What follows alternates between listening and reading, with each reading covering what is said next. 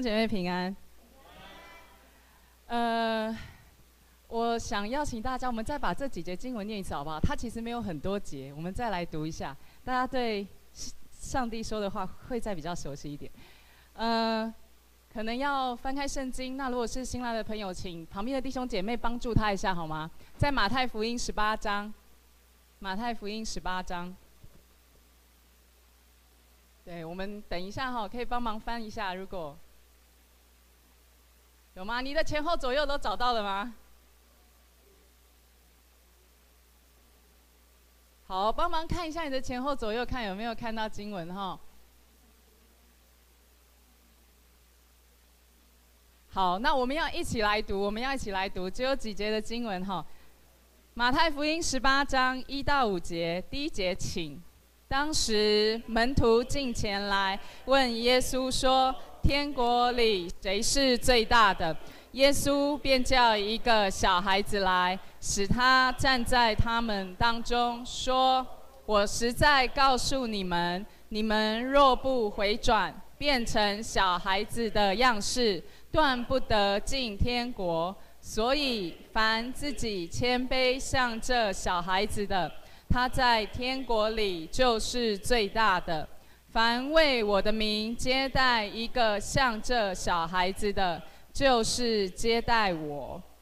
好，然后呢，十九章往后看一章，十九章的十三、十四节只有两节。往后看一章，十九章十三、十四节看到了吗？好，十三节请。那时有人带着小孩来来见耶稣。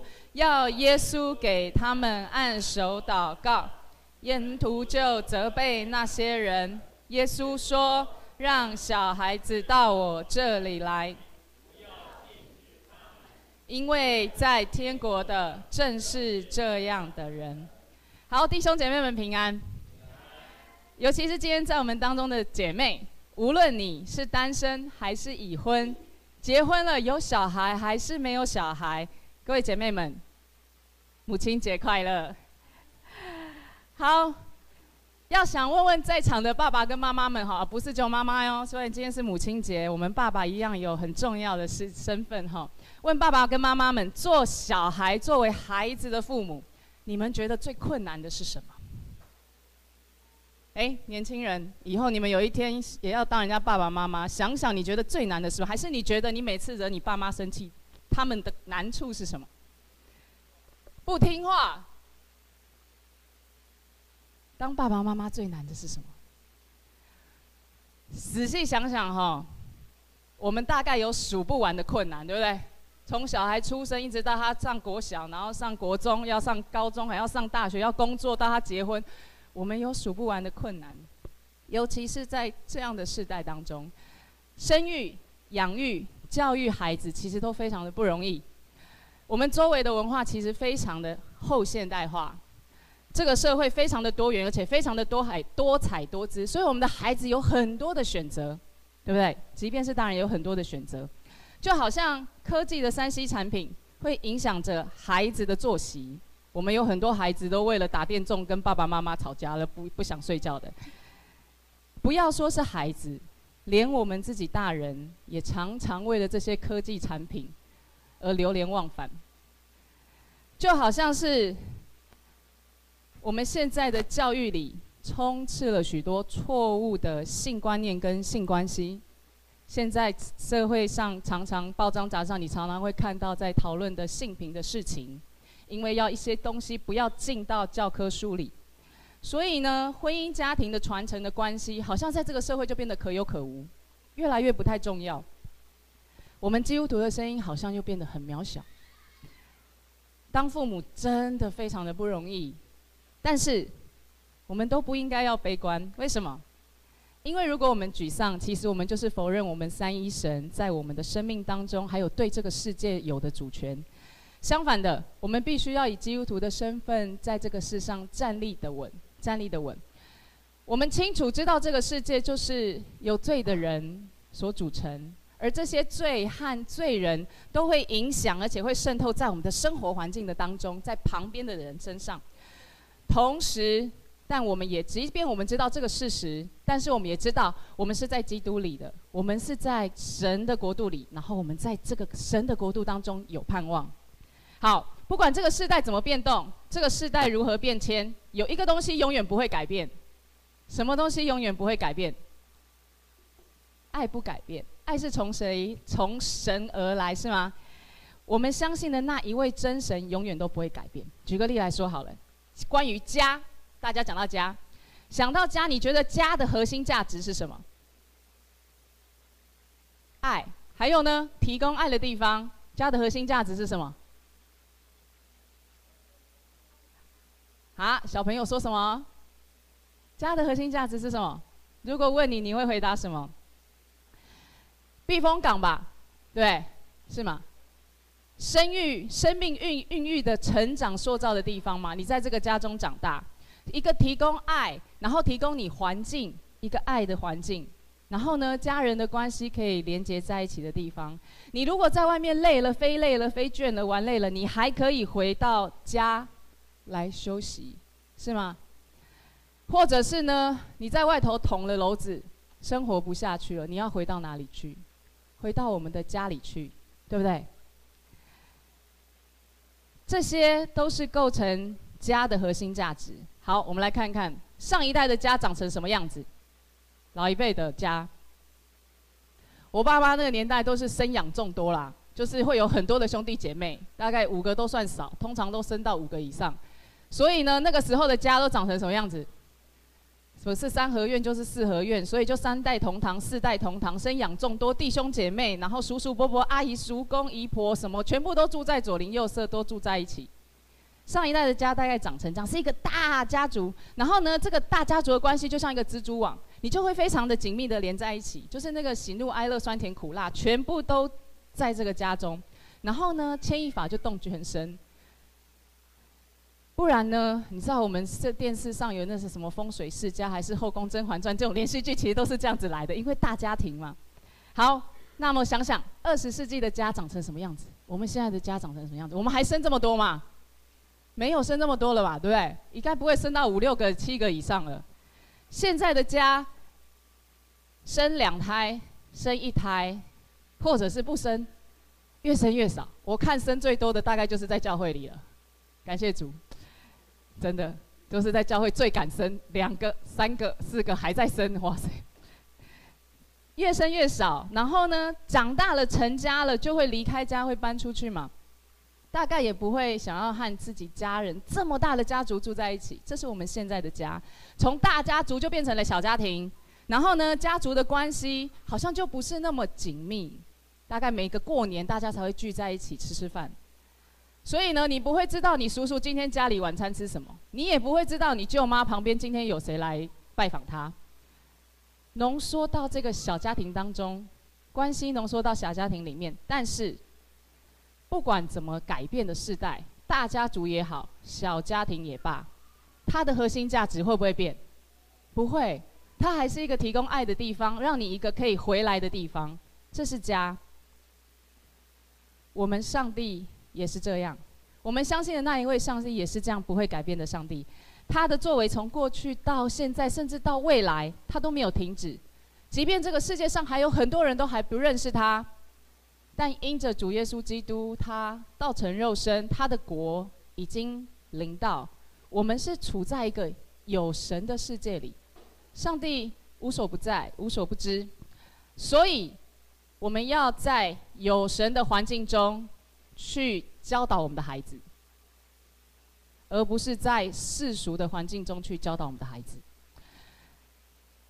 要在孩子的成长的环境当中，因为他们有很多的时间是在外面的。来教会儿童主日学，主日来到教会来两个小时之后，就是回到家里，或者是他要去上学，大部分的时间他是回到这个世界去的。所以，我们非常需要为孩子刻意而且特地的去打造一个有神的环境，有神的环境。好，今天我们要透过这段经文，我们希望有更多的领受跟学习哈。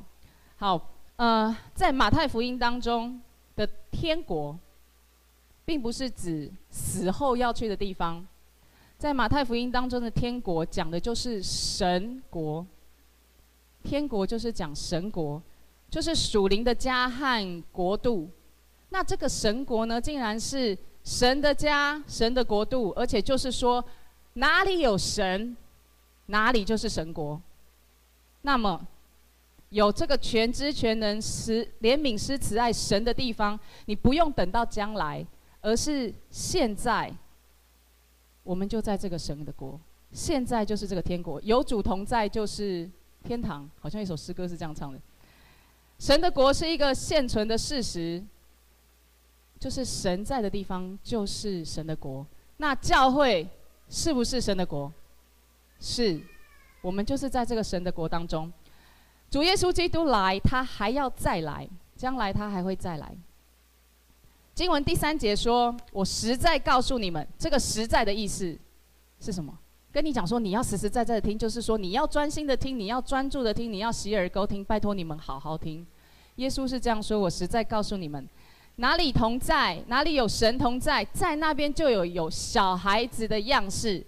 所以，在教会有神同在，我们就是在天国。所以我们在教会里面要有小孩子的样式，是非常重要的。”各位，我要问一下，你们知道是神先接纳了我们，我们才有办法去做对的事情，并不是我们做很多对的事情，神才接纳我们。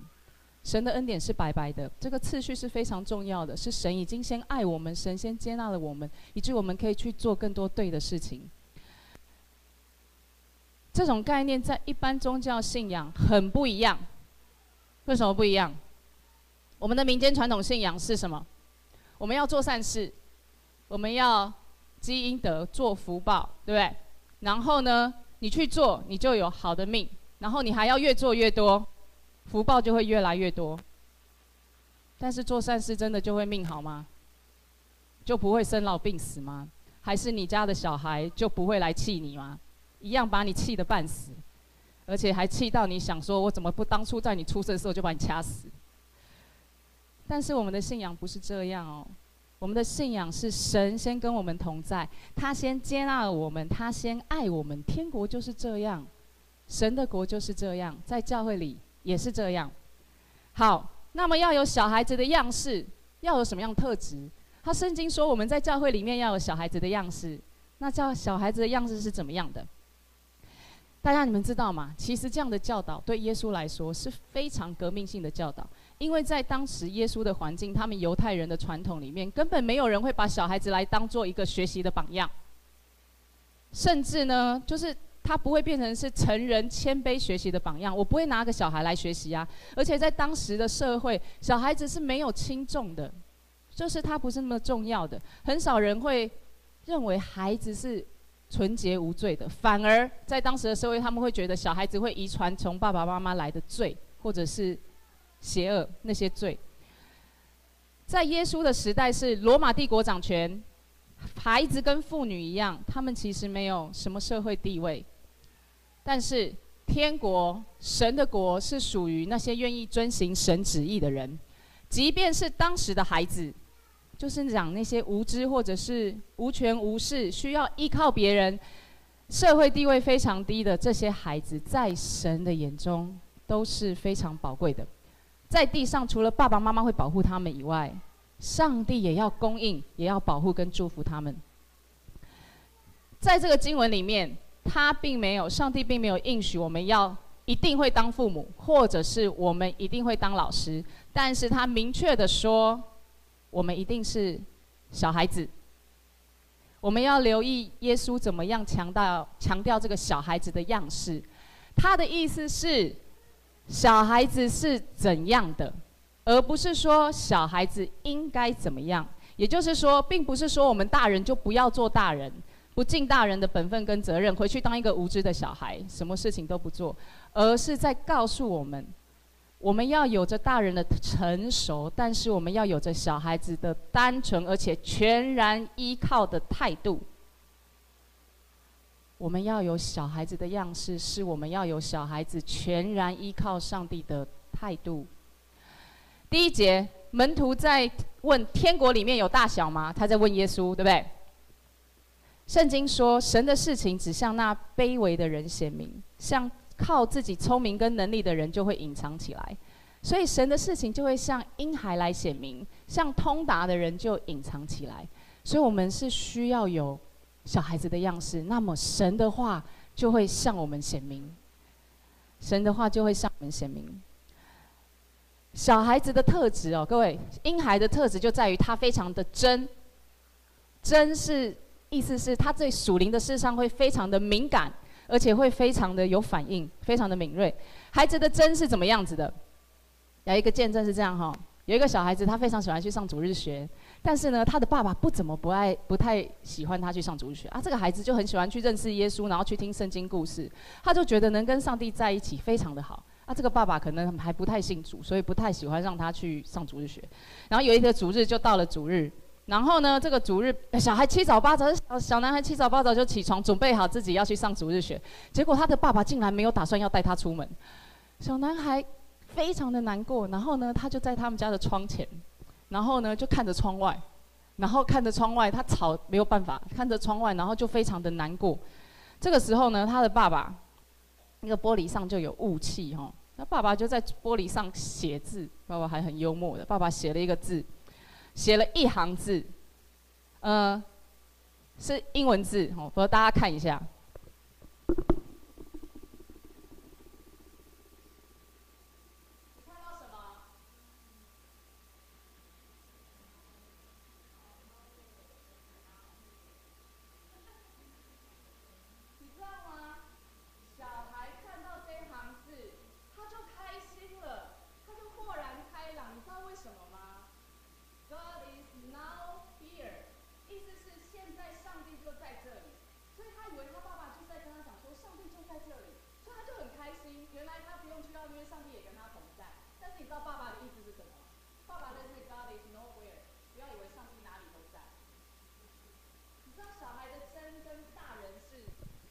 不一样的，nowhere。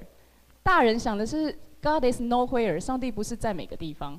但是小孩一看到是 God is now here，所以这个小男孩就开心，你知道吗？豁然开朗，就不吵了。他爸爸后来才问他说：“为什么？”原来是这样，在小孩看来是上帝现在就与我同在，他爸爸在安慰他。这就是小孩子的真，单单相信有神同在的地方就是好的无比。这是小孩的真，大人呢，常常就是要顾面子哈，尤其是我们华人的社会，什么都可以踩在地下，就是面子不可以踩在地下。小孩呢，小孩子不需要面子，小孩非常的真，他的反应非常的直接，大人反应反而会在意别人的眼光。就像主日学有一个小男孩哦，我们家主日学小孩，他非常的有礼貌。你知道，在这个世代碰到有礼貌的小孩，老师都要痛哭流涕啊！这个小男孩哦，一进教会哦，然后就看到迎面而来一个熟悉的阿姨在跟他打招呼，他就看到这个阿姨，就跟这阿姨说：“某某阿姨。”他就说：“阿姨好，今天主耶稣有跟你说话吗？愿上帝赐福你。”哦，我们如果传福音也是这样子自然而然，不知道有该多好。上帝孩子的真跟天真是不一样的哈，在英文的里面，那个真是指真实又真诚，但是那个天真是比较属于无知跟愚昧的，所以我们需要像孩子，是那种真实而且是真诚的真。好，这整段经文呢，主耶稣其实在经文里面我们可以看到几个神要告诉我们东西，有几个暗示，就是小孩子应该有的样式是什么。小孩子应该有的样式是什么？第一个是第三节，有一个字叫做回转。他说我们要回转向小孩子。回转的意思叫做 U turn。U turn，你们开车开错边是不是叫 U 要回转嘛？回转的意思是内心的改变，或者是在道德上的回转。好，相对有一个字跟这个很像，内心的改变跟道德上的回转，有一个字叫做悔改。悔改其实也是一个 U turn。做错了事就回转，代表我们要从错误的态度上面去改变过来。所以在说什么？我们做父母的要离开原本的行为或想法，不要再把自己高高的放在上面。我们要学习有孩子的真，在教会里就是要这样子。以弗所书六章四节是一段大家常可能比较常听到的经文。他说：“你们做父亲的，不要惹儿女的气，只要照着主的教训和警戒养育他们。”经文说：“不要惹儿女的气。”他在说什么？是在说爸爸妈妈们，我们不需要假装我们自己非常的完美，或者是我们有很高的期待自己完美，因为我们爸爸妈妈，我们也会犯错，我们都是人，我们没有人够能够我自己想我要把我这个爸爸妈妈角色做得多好，而就能做得多好。但是我们可以学习。当我们做错的时候，或者当我们误会孩子的时候，我们可以学习什么？我们可以学习谦卑的向我们的孩子承认、认错。我们会尽最大的努力，以神的代表这个身份来做好爸爸妈妈的角色。即便我们在错误当中，我们可以向子女示范我们的悔改跟我们的谦卑。我们可以寻求孩子的饶恕，是可以的。帮助孩子，当我们这样做的时候，我们的孩子其实也在学习。他们将来在人际关系当中，他们应该怎么样去面对做错事情的时候？当然，我们不是说在做错事的时候才回转。这个回转是在说，我们把别的事情放在第一顺位，我们就要回转，我们就要 U turn，我们要把神放在第一位。因为神应该是我们那个起初那个心思意念的一开始，跟我们的目的地才对。就像我们要去机场，结果不小心开到基隆，往基隆的方向去。基隆本身没有错，是我们的目的地错了，对不对？所以我们就要回转。我们生活当中的顺序和目的如果错了，神不再是心中第一位的时候，我们就会开始只看见自己，我们就会开始放大自己。自我膨胀的人是没有办法谦卑的。我们要回转，是要有更多的学习谦卑跟柔和，成为孩子的榜样。回转到神的面前，尊主为主，在教导孩子的事情上也是这样。我们对孩子的期待，是不是也是主耶稣的期待？是不是上帝的期待？还是我们也是在用世界的期待在要求孩子？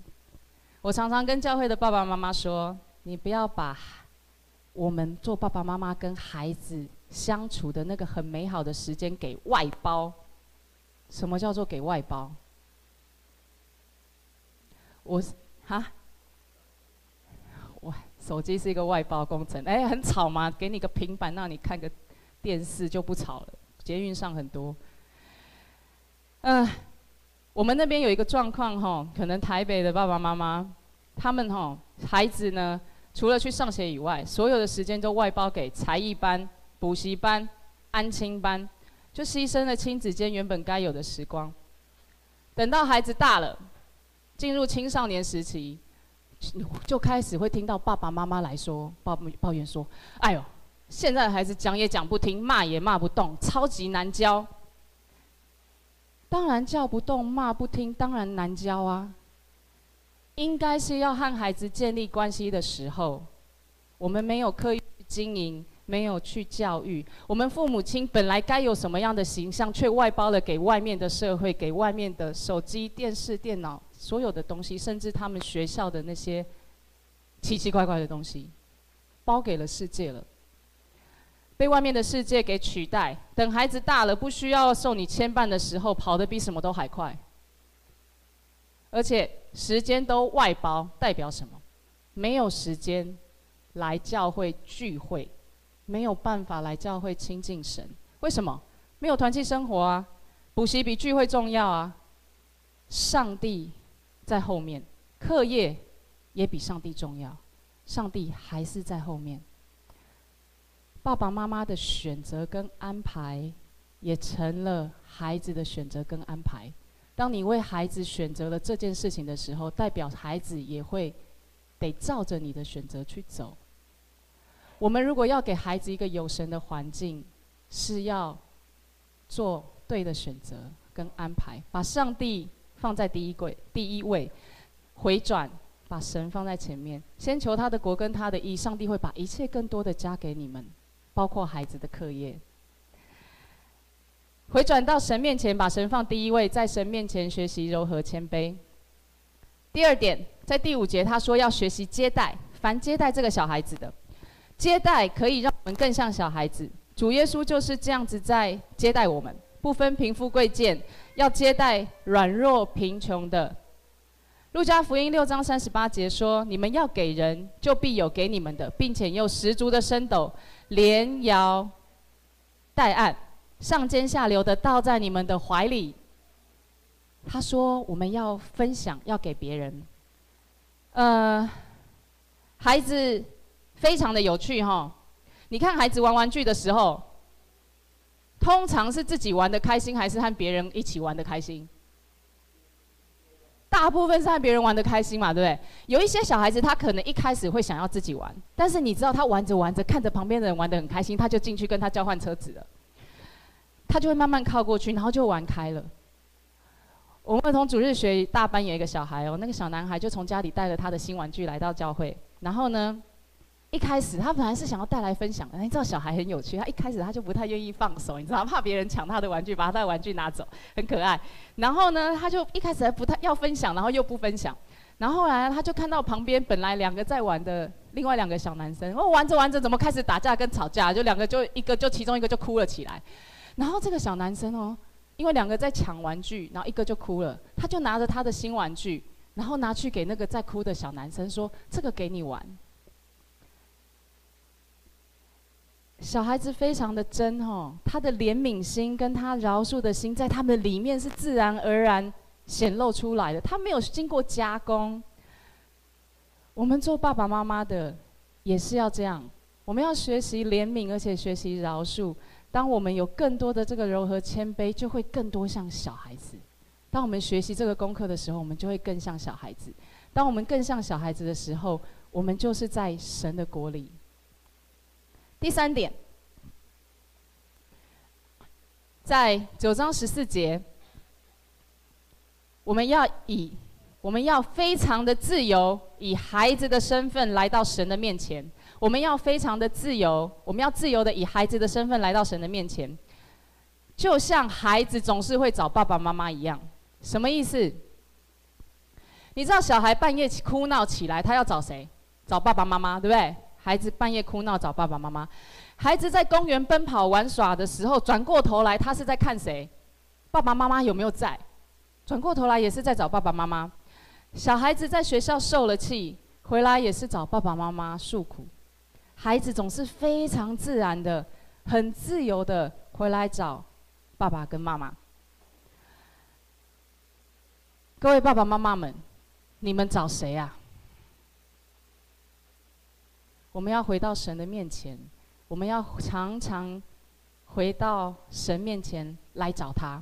我们无论是在买菜、做菜、煮饭、走路、做家事，你扫地、洗衣服的时候，生活各式各样的事情，你都可以很自由自在的去找那一位上帝，找你的爸爸，学习依靠，也学习交托，你去寻找他，就像我们的孩子一样，他会想要找爸爸妈妈一样，他会找依靠。你知道诗篇一百三十九篇十七到十八节，他说：“神啊，你的意念向我何等宝贵，其数何等众多。我若数点，比海沙更多。我睡醒的时候，仍和你同在。”他说：“神，你的意念跟海沙一样多。”有一个妈妈和我分享，他们家的小孩从出生来就是自己睡在一个房间里，他不是让孩子跟他一起睡的哈，但是。他们爸爸妈妈常常在孩子的房间里面走动，常常去看他们的孩子。他们后来甚至在他们家的孩子的床边装了一个那个 camera，像那个小米的 camera，它可以直接连接在你的手机上。妈妈坐在客厅，她可以稍微看一下孩子的状况是怎么样子的。然后呢，不是只有孩子醒着的时候去看他哦，孩子睡的时候，那个妈妈也常常去看他。然后妈妈就常常。在孩子睡的时候，就在孩子旁边看着他睡。然后孩子一醒来的时候，看到妈妈，就有一种安全感。然后妈妈就说：“当他看着这个孩子的时候，他的心思意念就好多好多。他就在想，这个孩子长大会是什么样子？他会走路，他要上学，他要变青少年，他要出社会，他要交女朋友，他要结婚，将来他要成为别人的爸爸妈妈。好多好多的心思意念在这个孩子身上，就像海边的沙一样的哦。刚刚经文也是在说这件事情，上帝是这样在看着我们，他对我们的心思意念也是这么样的多。如果我们知道上帝和我们同在，我们就会有安全感。我们要常常自由地回来找上帝，回到上帝面前，上帝与我们同在。当我们父母愿意柔和谦卑地回到上帝面前的时候，就要像孩子一样，常常找他的爸爸妈妈。当我们这样的时候，我们就是在神的国，我们就是在天国。第四点是要甘心谦卑做小孩。什么叫甘心谦卑做小孩？我们是大人，所以我们要甘心谦卑做小孩。我们要承，你知道大人要承认自己一无所有。真的是非常的困难。一切的东西，我们所拥有的一切，都是上帝的赏赐、天赋的恩典，就像我们的孩子的成长一样。孩子的成长是爸爸妈妈一点一滴加给他们的。通常大人不太喜欢承认我们的不足跟缺乏，我们都害怕被别人发现，所以我们常常会伪装自己。一旦多了面具，我们就很难谦卑啊。当我们多了一个面具在上面的时候，我们真的很难谦卑。C.S. 路易斯说：“谦卑不是小看自己，是少看自己。甘心谦卑做小孩，谦卑不是小看自己，而是少看自己。所以各位爸爸妈妈们，我们要少想到自己，我们多想到别人。我们不是只在意自己的需要，而是看见别人的需要。”你还知道圣经五饼二鱼的故事吗？其实那个时候，耶稣是跟门徒说：“你们去会所有的民众群众当中看看有没有可以吃的。”安德烈就下去，在一个小孩身上找到了五饼二鱼。这个孩子把他身上所有的就是五个饼跟两条鱼，通通拿出来，而这五个饼跟两条鱼就喂饱了五千多个人。我自己的家里哈，有一个一岁多正在学走路。而且正可爱的小孩，不是我的，是我弟的啦，超可爱的，他叫 Zoe。你知道 Zoe 有一天晚上，我这个姑做姑姑的，我就回家，他正好在吃葡萄，一岁多在吃葡萄，啊，姑姑就问他说：“Zoe 啊，葡萄好不好吃啊？”“好吃，好吃。”给我点点头说好吃，我就问他说：“那你要不要分姑姑吃葡萄啊？”那个小娃儿听到问要不要分姑姑吃葡萄，你知道他做什么吗？他就把他咬一半的葡萄啊，就塞到你嘴里要你吃，就塞到你嘴里要你吃。他这边已经在咬了，他不是赶快把它吞下去，还塞到你嘴里要给你吃。然后看我吃完了，他就忙着从碗里又继续拿葡萄，然后一直塞给你，一直塞给你。他就忘记要吃，他看见你他很开心，他就一直往你嘴巴塞，一直要给你吃葡萄。什么是甘心谦卑做小孩哦？其实就是这个样子。感恩我们现在生活当中所拥有的，我们有衣有食，其实就应当知足。然后呢，我们把我们领受的也分享给别人，而不是紧紧握在我们自己的手上不肯给。在教会里面，即便在外面，我们的孩子是孩子，别人的孩子也是孩子。当我们在教养孩子的时候，我们需要常常操练。你知道这种谦卑要操练的。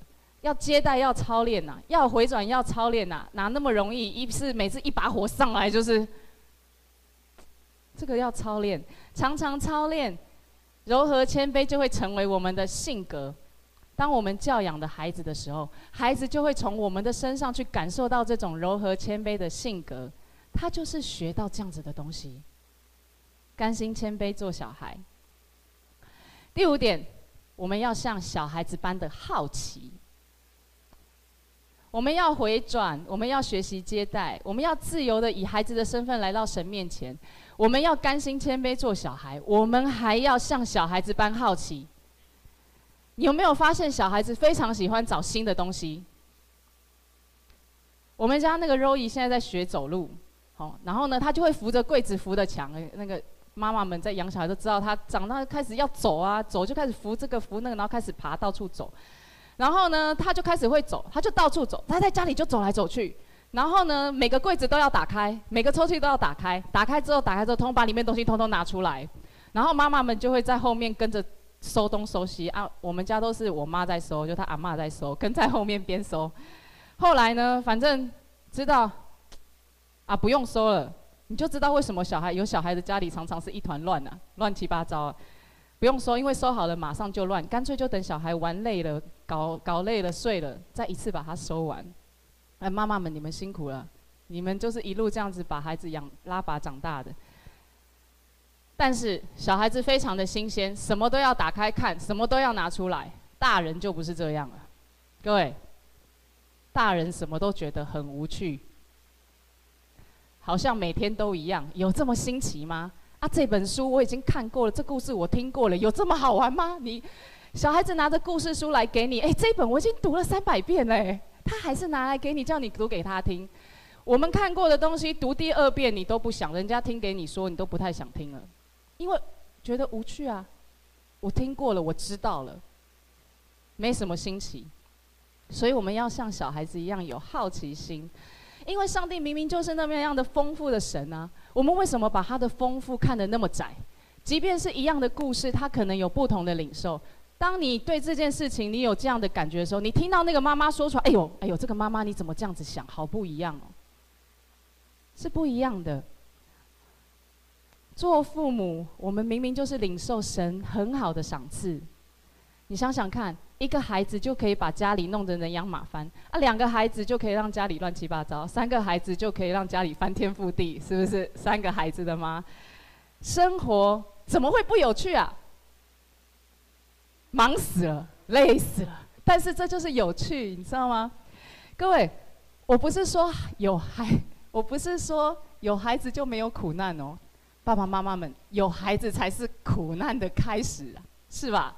你这一路都要在苦难当中学习，但是，如果我们真的知道上帝的恩典这么样的丰富，他的赏赐是这么样的美，你就会明白，即便是有苦难，我们也会因为在这个过程当中去经历依靠神的恩典，我们就会享受那个甜美跟踏实。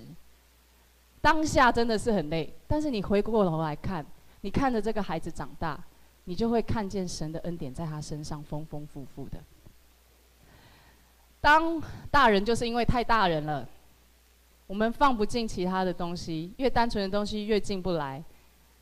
当我们有着小孩子般的好奇，其实我们就不会错过神在我们生活当中所摆放一些小地方、小小的惊喜跟小小的恩典。要再一次问问自己。我们有柔和谦卑吗？原来我们有好奇心，也是一种柔和谦卑。因为这些样式是小孩子的样式。当我们有这些小孩子样式的时候，我们就是在神的国，我们就是在天国。耶稣说，需要有小孩的样式才能进神的国。神的国是属于小孩子的。好，所以什么是小孩子的样式？小孩子的样式是说，我们要以小孩子对父母的依靠为榜样，我们要这样子去信靠天赋，去相信天赋的引导跟保护，同时我们也带回去给我们的孩子，带回我们的家，我们给孩子一个有神的环境。我们所熟悉的最好的榜样，对大人们说，找天赋是一个榜样，我们最好的榜样就是主耶稣啊。主耶稣本身就是我们一个谦卑柔和的榜样。主耶稣他依靠天父，他完全相信上帝对他的带领跟他的旨意。耶稣在上十字架之前，在克西马尼园的祷告，神说：“主啊，主耶稣说，主啊，求你挪去我这杯。”但是他接下来就说了：“照你的旨意，不要照我的意思。”要进入神的国，就要像小孩子那样全然信靠天父。像小孩子要有什么样的特质？就是我刚刚前面有说了，我们要学习回转，我们要学习接待，我们要以自由的以小孩子的身份来到天父的面前，我们要甘心谦卑做小孩，我们要像小孩子般的好奇，这些特质我们都要操练，都要学习，但是都是帮助我们更加的柔和，更加的谦卑，以至于我们有小孩的样式，以至于我们就是在神的国里，而这样的小孩子的样式会帮助我们把这样的性格带回到我们的家里。让我们的小孩子也学习这样的性格，这是一个有神的环境。神给我们是做神儿女的身份，我们就可以活出小孩子的生命。当然，这是要锻炼的。但是你知道，我们操练的前提是因为我们有这样的生命可以去操练。就像小孩子学走路，他只要练习，有一天他就会走，对不对？我们信耶稣，我们就是接待他，他就赐我们权柄做。神的儿女，我们做父母的，或是将来有一天我们要为人父母的，我们领受的是这样的恩典。我们到底有什么理由不好好教导我们的孩子？孩子要教导、要学习才会成长。做爸爸妈妈的我们，我们也要学习，也要被教导，也才知道我们要怎么样当爸爸妈妈。不是靠自己所想。也不是靠自己的能力去做，而是靠主的能力，顺服主的吩咐，让主耶稣的样式可以在我们的身上彰显出来，去教育跟养育我们的孩子，让孩子在我们身上看见主耶稣的样式，让孩子在有神的环境下成长，让这个信仰真的在我们的孩子里面扎根啊！你知道吗？当信仰在一个孩子从小时候在他心里面扎根的，即便他长大了，他去外面绕一大圈，最后你知道他要回到哪里吗？他在外面吃足了苦头，最后他就是回到神的家中。他知道有一个神在那里，那个信仰在他里面是扎根的。无论这个世代变得多么的可怕，我们都知道我们的生命都在乎那一位上帝，指望也在乎他。各位弟兄姐妹。我们的心里柔和谦卑吗？我们有像小孩子吗？我们需要学习。耶稣说，在天国里就是像这小孩子的。我们现在就是生活在神的国度当中。我们是否愿意全然的相信依靠我们的上帝，就像我们的小孩子全然相信依靠爸爸妈妈一样？盼望我们都做柔和谦卑的儿女，我们也都能够做柔和谦卑的父母。我们一起来祷告。爱我们的主，谢谢你，谢谢你先爱我们，谢谢你先拣选我们，谢谢你把你的话语放在我们的当中。主，你说在天国的就像这小孩子一般，求你帮助我们做爸爸妈妈的，在这样母亲的节的日子里，我们已经领受了你丰富的恩典，你赏赐了我们这么丰富的产业，但我们更要更多的学习，让自己全然的依靠你。常常把各样的事情祷告到你的跟前，把我们的孩子也祷告到你的跟前，让我们教导孩子是透过你来教导孩子，而不是靠我们自己。让孩子能够有力量，有神的话语，让他们可以在这个时代，在这个社会，在他们的学习环境当中可以站立得稳。主求你帮助我们每一个人有一个柔和谦卑的心，让我们学习。爱孩子是用你的爱来爱他，主也求你帮助我们，因为我们看见孩子是你所赏赐的产业，让我们也学习跟我们的孩子说：谢谢你，孩子，谢谢你来到这个世界上，谢谢你让我们学习做爸爸、做妈妈。主献上感恩，你的话与我们同在，你的话语成为我们的力量。祷告奉主耶稣基督的名，阿门。